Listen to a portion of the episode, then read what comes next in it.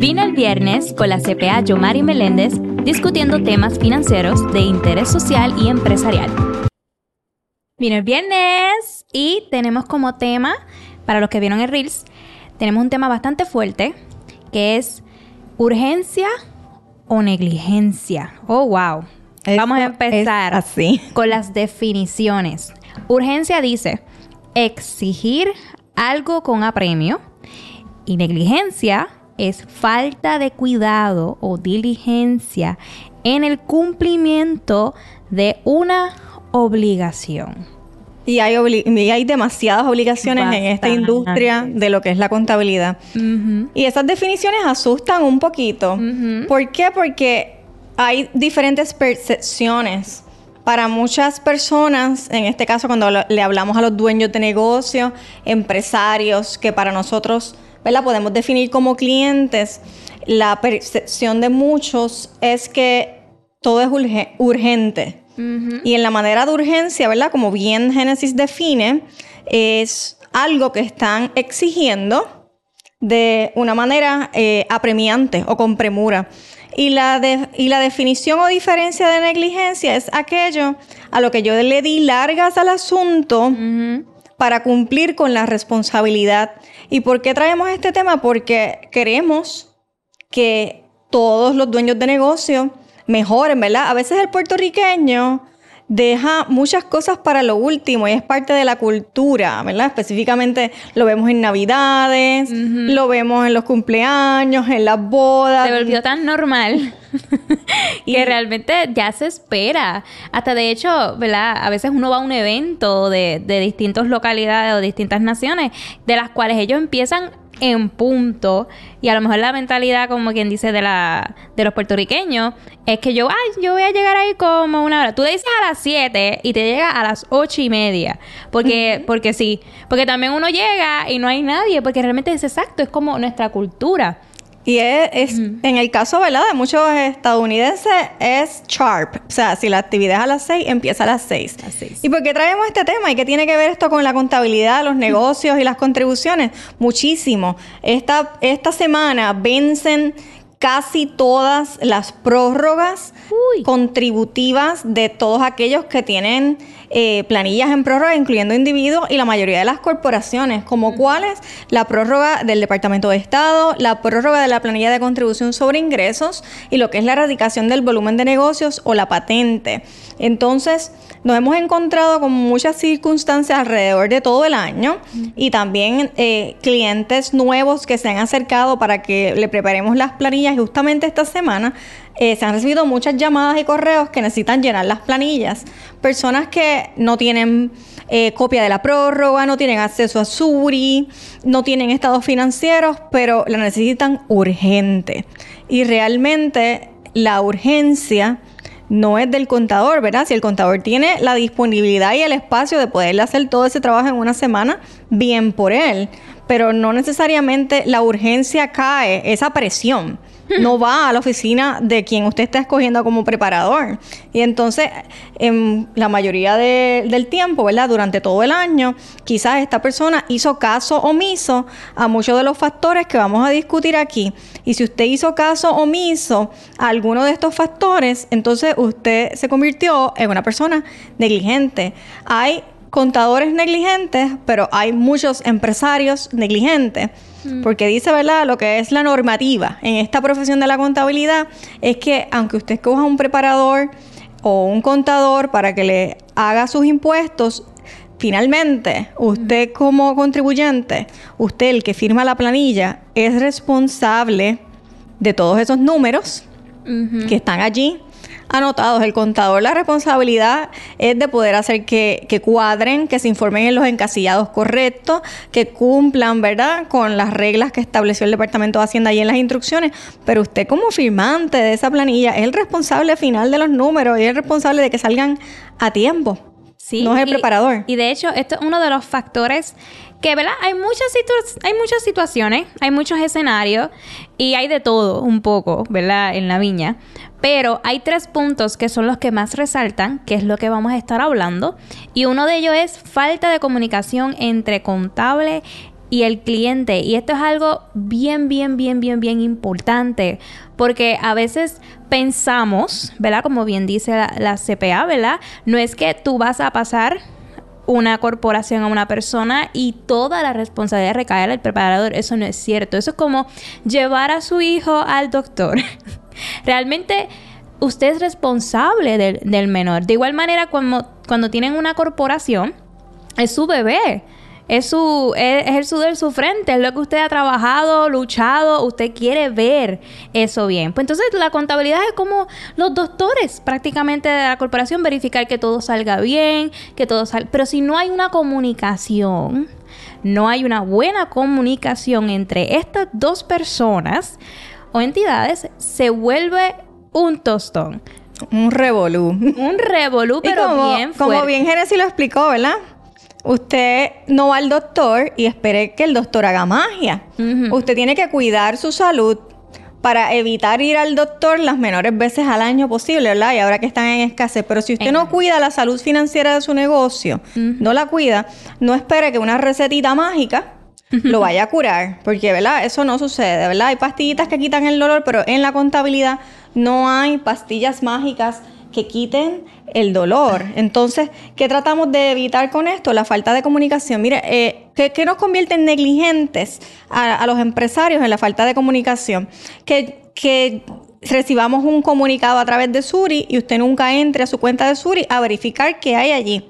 Que su contador continuamente le envía comunicados a través de plataformas o correo electrónico y usted haga que los abrió, pero jamás responde o no le presta atención a esos informes mensuales que se envían, pues hay una falta de comunicación. Severa que va a provocar causa y efecto en la preparación de los estados financieros que son importantes para su planilla. Comuníquese. No es que tenga una relación de noviazgo, pero algo parecido. Responda a los emails, esté pendiente si llega una carta.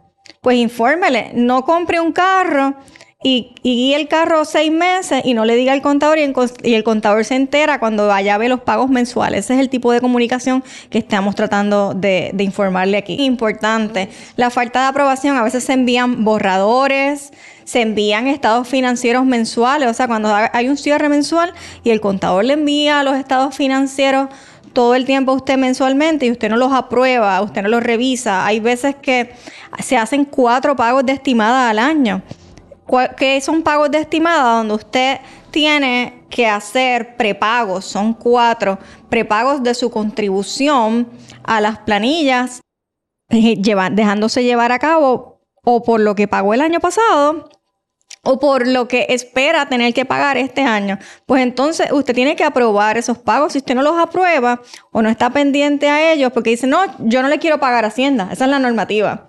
Cuando usted envía un borrador y la, persona se entera cuánto tiene que pagar, no, yo no le puedo pagar esa hacienda, imagínate tú. Me rizo en experiencia. y entonces, o sea, el contador no puede venir a inventarse gastos en una planilla. No. Para que usted no tenga que pagar, ¿verdad? Porque eso es evasión contributiva. Tampoco puede ir a esconder ingresos para que usted pague menos. Hay ciertas maneras de pagar menos pero no es con varita mágica y cometiendo, ¿verdad? Lo que es evasión. Eso no, eso no es.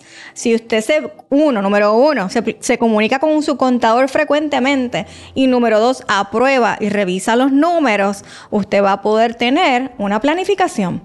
O sea, ya hablamos de comunicación, de aprobación en lo que son pagos de estimadas y que revise los números continuamente y hablamos de planificación. ¿En qué mes estamos? En octubre. y no es el mes de Halloween, las calabazas. Es el mes en que ya es el último trimestre del año. ¿Cuánto tiempo queda para que se acabe el año? Tres meses. O sea, estamos a la idea de que llegue el 2024. Pero hay tiempo suficiente. Hay tiempo suficiente para que usted se siente y en estos tres meses revise cómo ha corrido su año de enero a septiembre y pueda ver, ok, cuánto es mi ingreso neto estimado de la compañía, ¿verdad? De enero a septiembre.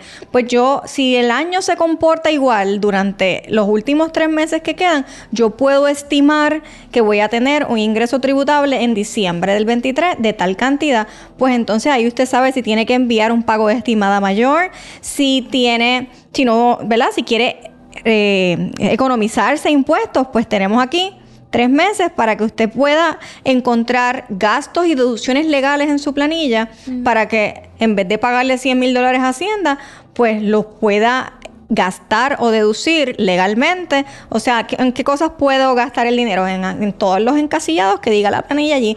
Por ejemplo, eh, puede contratar más empleados, puede comprar materiales de oficina, puede invertir en un plan de retiro para los empleados y hacer un profit sharing, puede investigar qué créditos contributivos existen en el mercado. O sea, hay tres meses para que lo pueda hacer. Si no lo hago, soy negligente. Negligente. Todo a tiempo da su fruto, porque realmente...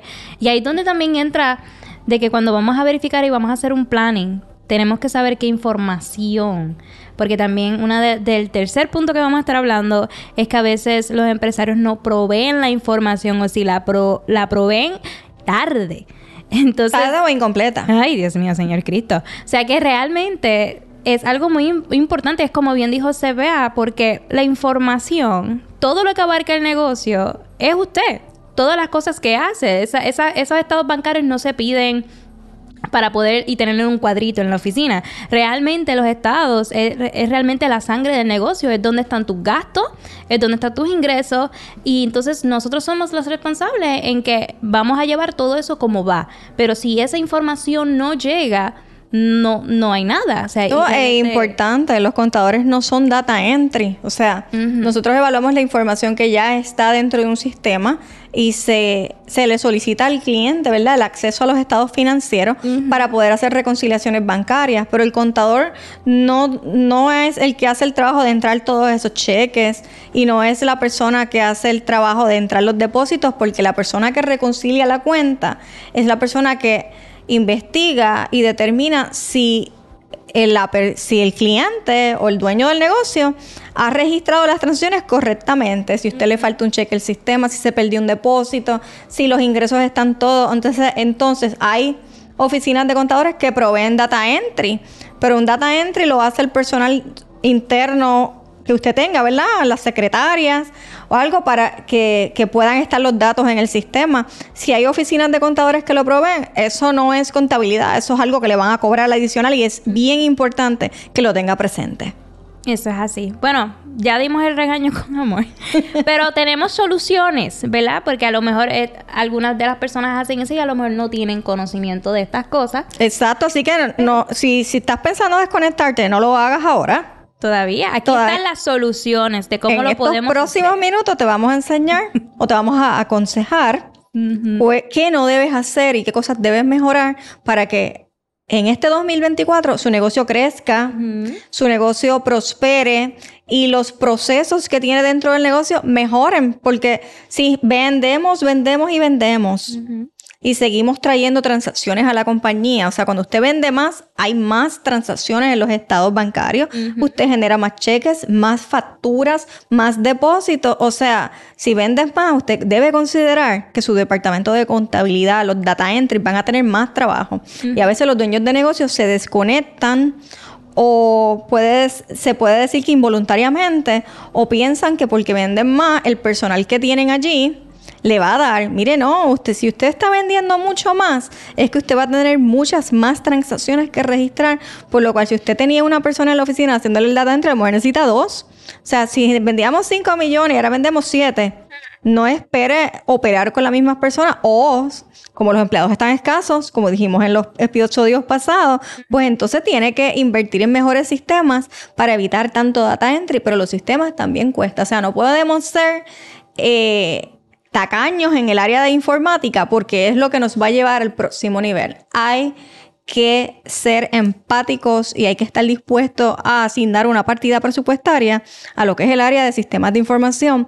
¿Para qué? Para que sus datos le puedan generar realmente números e información certera para que usted tome decisiones. ¿Por qué? Porque no hay varita mágica. No lo hay, ¿ok? No lo hay.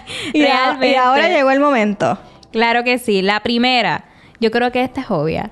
Hay que mantener la comunicación entre un contable y, ¿verdad? La, entidad de corporación. O sea que realmente es bien importante tener esa, esa comunicación, estar en, en constante Constante. ¿Cómo, lo mejor? Recuerda que estos consejos es cómo me convierto en un empresario diligente. O sea, ya pasamos del regaño a cómo lo arreglo. Y usted quiere ser un empresario diligente, como bien Génesis dice, ¿cómo yo mejoro la buena comunicación entre yo como dueño de negocio empresario y mi contador? Es verdad, yo, yo que soy CPA, a veces las nosotros no tenemos la mayor parte del tiempo disponible para estar hablando por teléfono con los clientes, pero sí, si usted se organiza eh, y puede sacar citas con tiempo, no son citas urgentes de que necesito hablar con mi contador de hoy para hoy, porque yo tengo una agenda. Y la mayoría de los contadores tenemos una agenda.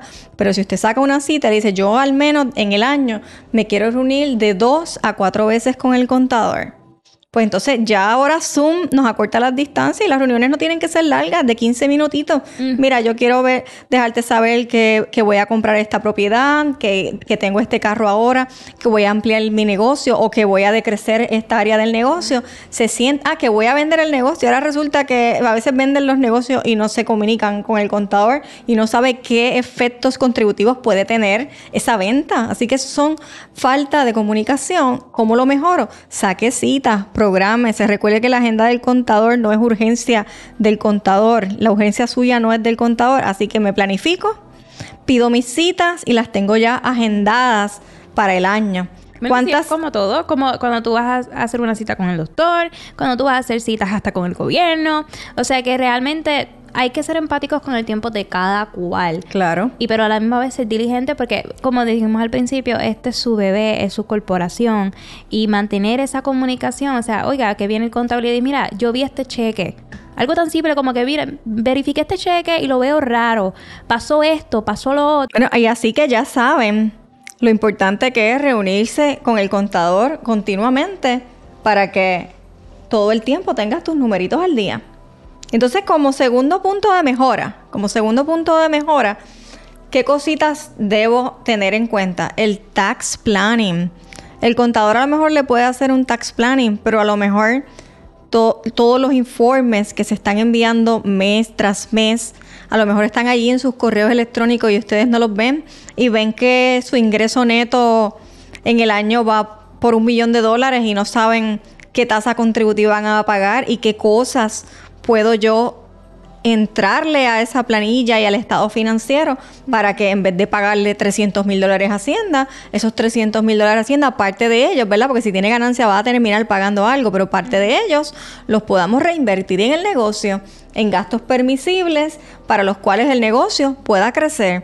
O sea, si usted gasta el dinero del negocio en cosas que allí en la planilla se puedan deducir legalmente, usted no está cometiendo un delito, usted está evitando pagar impuestos. Hay dos palabras bien similares. Una es evitar pagar impuestos y otra es evadir impuestos. Empiezan las dos con EV, pero no son lo mismo. Una es un acto de inteligencia y, otra es un acto de delito y negligencia. Así que no es lo mismo. Táctica y negligencia. no, es, no es lo mismo realmente. ¿Y cómo hacemos un tax planning? Se supone que los negocios tengan un presupuesto anual que vigilen los ingresos que ustedes esperaban tener en el año mes tras mes. Oye, si el ingreso va subiendo, porque gracias a Dios el negocio me va súper bien, hice unas inversiones, hice unos cambios y yo estoy teniendo un alza en ingresos, no esperé pagar la misma contribución del año pasado. son cinco pesos. a menos, a menos que usted vaya a tener muchísimos más gastos que el año pasado, porque ese nuevo modelo de negocio tuvo que hacer unas, unos investments grandes de, de gastos para poder tener esa nueva división, pues sí. Pero si su ingreso es mucho mayor, y no ha generado lo suficientemente gastos para poder mitigar ese ingreso, pues entonces hay que hacer un tax planning con no con urgencia, sino con planificación. Exacto. Y ese, por eso se llama tax planning, planificación contributiva. Esa planificación contributiva se debe hacer en junio y en septiembre, a los seis meses del año y, y ahora en octubre, porque queda el último trimestre del año para que pueda sentarse, puedan analizarse esos estados de ingresos y gastos, puedan hacer comparativas de años anteriores con el año corriente, puedan evaluar, ¿verdad? Si hay algunos decretos disponibles, créditos contributivos disponibles, qué tipo de gastos puedo hacer que me ayuden a poder rebajar ese ingreso tributable. O sea, son varias cositas las que puedo hacer. Puedo contratar empleados, qué tipo de fondo hay eh, para yo poder mitigar esa contribución que estoy estimando pagar. Pero hay veces que se hacen los acercamientos correctos y hay algunos dueños de negocios que no le dan la importancia requerida a este asunto. Entonces, cuando ya pasa diciembre y llega la temporada contributiva, pues ya no hay varita mágica que podamos sacar. No hay vuelta atrás. Única vez se cierra esa puerta, no se vuelve a entrar. Eso tiene candado, no hay, porque ya el ya pasó. Los gastos incurridos del negocio son de enero a diciembre o el año económico que tenga el negocio. Ya allí usted despidió el año, ya no se pueden incorporar más gastos en la planilla. fue el año con todo y árbol y las lágrimas que pudiesen haber en enero o más adelante, ¿verdad? Y también puede, puede aplicarse, ¿verdad? En cuando no va bien el negocio. Exacto. Porque cuando si sale en negativo hay personas que quieren solicitar préstamos, ayudas y a veces no no se los dan porque a lo mejor piensan, ah, yo me gané 3, millones de dólares. Pero gastaste 4. Mm. y salen negativo tan, ay, Dios mío, tan Eso es sumamente importante, ¿verdad? No es lo que uno gane, es lo que uno gaste. Así que no tan solo el tax planning, como bien dice Genesis, es para ver cuánto voy a pagar, sino es para ver cuál es el resultado de operaciones que ha tenido el negocio, para saber si hay que reducir operaciones, divisiones, si hay que reducir personal en, en algunos clientes, ¿verdad? En ese caso, pues es muy importante todo lo que hemos hablado aquí, la reunión la comunicación y la planificación. Y el último punto que vamos a estar discutiendo es la entrega de información. Si usted, yo estudié ciencias de computación y allí había un término que se llamaba GIGO, es G-I-G-O, Garbage In, Garbage Out. Ah. Si entramos basura a un sistema, va a producir basura. Si entramos nada a un sistema, va a producir nada. Si entramos datos a un sistema, que sean correctos, nos va a producir buena información. Y la buena información va a los estados financieros. Así que no espere que usted entregue un papel y ese papel no tenga buena información y que el contador tenga que buscarse un translator para poder entenderlo. ¿Qué quiero decir con esto? Si usted compró una propiedad, usted tiene que entregar los documentos de compra de la propiedad al contador y haberle consultado antes. Si usted va a vender un negocio, tiene que haber una evaluativa de esa venta. Si usted compró un automóvil, equipo o activos de capital para el negocio, también. Si usted piensa invertir en el negocio y tiene allá su análisis, eh, su analista financiero y ha hecho sus acercamientos con él, también esa documentación de los investments que haya tenido, ya sea en capital, en securities, en criptomonedas, en lo que usted quiere invertir, esos documentos afectan la planilla, por lo tanto los tiene que entregar eh, al igual que los estados bancarios. Si usted tiene accionistas nuevos, también. Y no tan solo eso, y con esto vamos a cerrar el tema. Les adelanto por ahí que va a haber una nueva planilla, un nuevo documento federal que se llama, eh, se va a llamar la planilla BOE. Esta planilla va a ser requerida para casi todas las entidades jurídicas que se registren, ¿verdad? A través del Departamento de Estado, donde va a requerir la información de los dueños. Esto va a ser otro episodio la multa por incumplir con estos nuevos informes, que esto es una nueva tarea que va a asignar el gobierno ¿verdad? federal a, casi todos los contadores, por lo cuanto espere, espere nuevos requerimientos y, nuevas tareas que se van a asignar a las a las tareas que ya tenga acordadas con su contador, en donde tiene que haber una radicación anual. Estas radicaciones anuales, si se dejan de hacer, pues como medio de ejemplo, a lo cual yo no, yo no debo de ser negligente, va a tener multas por no radicación, y escuche bien esto, de hasta 500 dólares por, por día.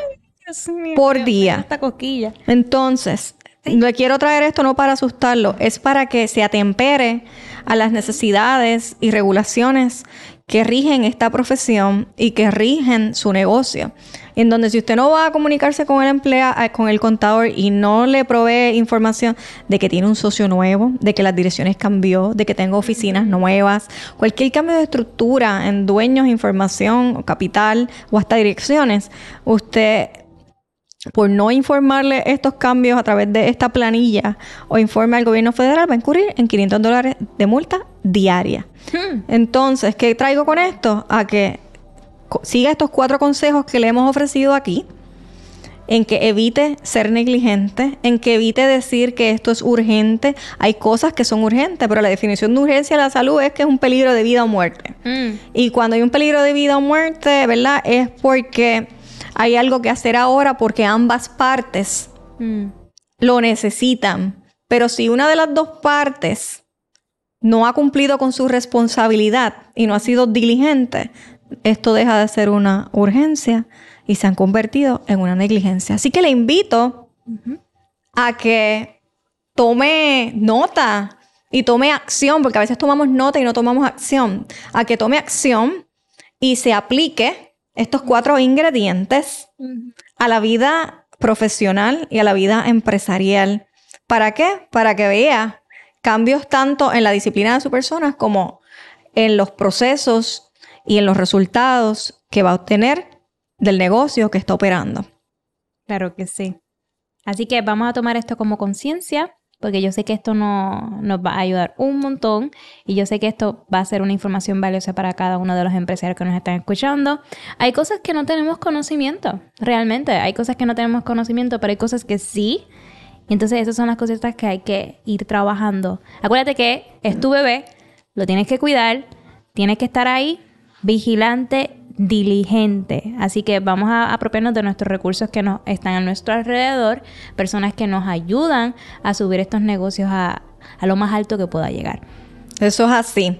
Bueno, si te gustó este episodio, te invito a que nos visites ahora mismo a nuestro canal de YouTube, Vino el Viernes y te suscribas y no olvides, ¿verdad? Presionar allí la campanita para que cada vez que subamos un nuevo episodio, tú te enteres primero. Claro. Como siempre, ¿verdad? Los esperamos con su vino en mano cada viernes en Vino el Viernes. ¡Salud! Bye bye.